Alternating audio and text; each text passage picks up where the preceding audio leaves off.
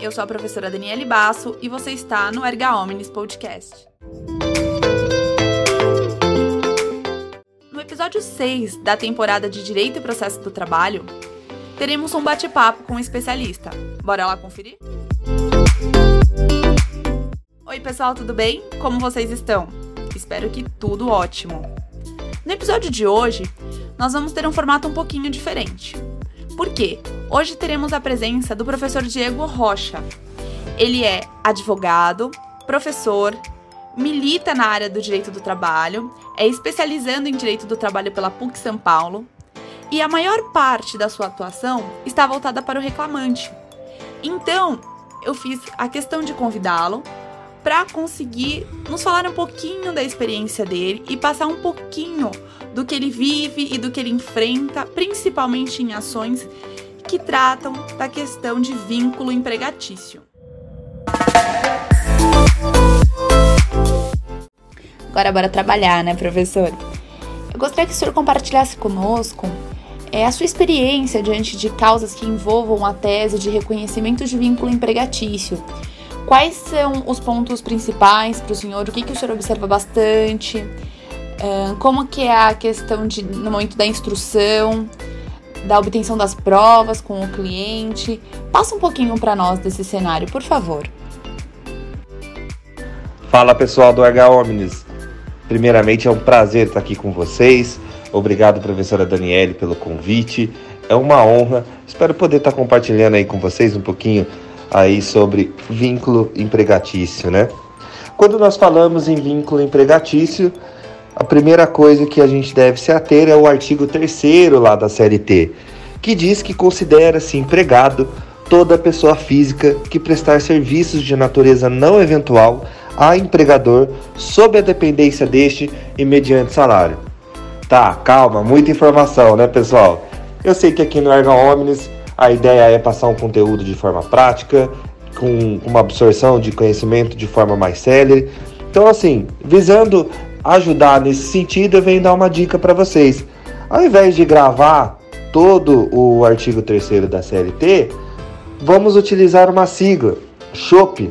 Isso mesmo, pessoal. Aquele chopinho que a gente toma no fim de semana, na sexta-feira à noite. Só que ao invés da letra C, a gente vai trocar ele pela letra S.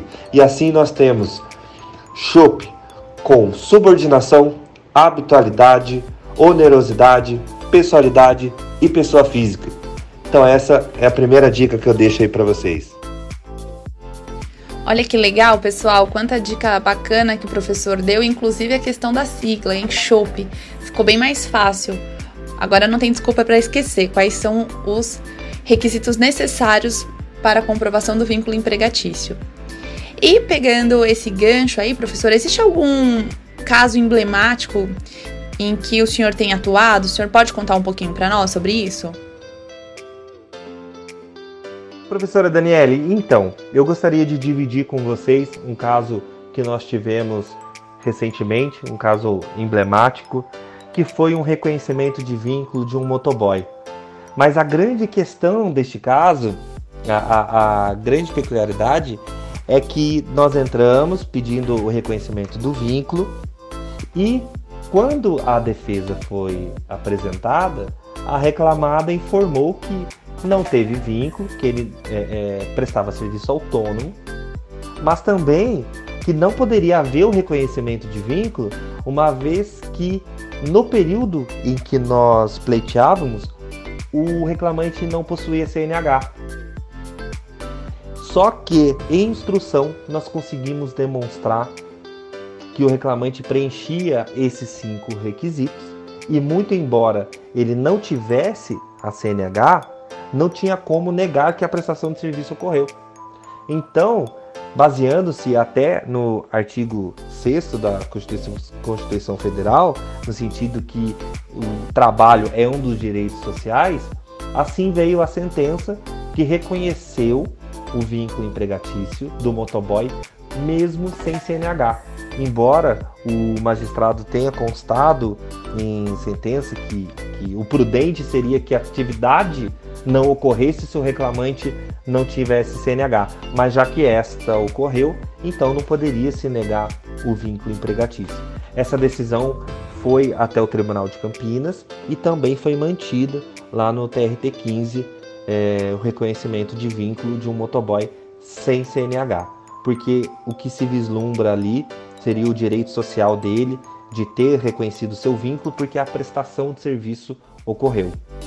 Então é um caso bem, bem emblemático, ficou para nós recentemente e queria dividir isso com vocês. Um outro ponto polêmico em que eu vejo que as pessoas confundem bastante em instrução quando se trata de vínculo empregatício é quando a reclamada ela vem tentando alegar que o reclamante prestava serviço para outra empresa. Por exemplo, neste caso de motoboy que foi citado, é, ele fazia entrega para essa reclamada no horário de almoço e no período noturno ele fazia entrega para um, uma pizzaria. E a reclamada tentou se basear nisso aí. Mas pessoal, vamos lembrar do que eu pontuei dos cinco, dos cinco requisitos. Vamos lá: subordinação, habitualidade, onerosidade, pessoalidade, pessoa física. Vejamos que em nenhum momento nós tratamos aqui de exclusividade.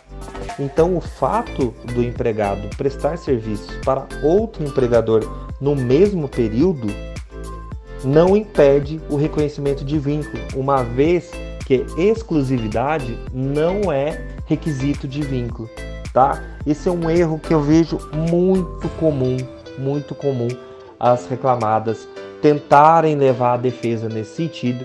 E como é uma situação pacífica que, que exclusividade não é requisito de vínculo, é, eu vejo até que alguns juízes, magistrados se irritam na hora de, da instrução porque tentam levar a instrução para esse caminho de exclusividade e realmente não faz sentido algum.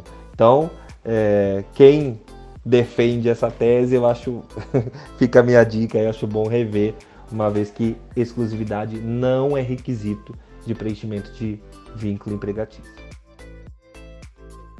Pessoal, meu muito obrigado. O tempo eu sei que ele é curto, é rapidinho. Espero que eu tenha é, conseguido ao menos levar um pouco para vocês.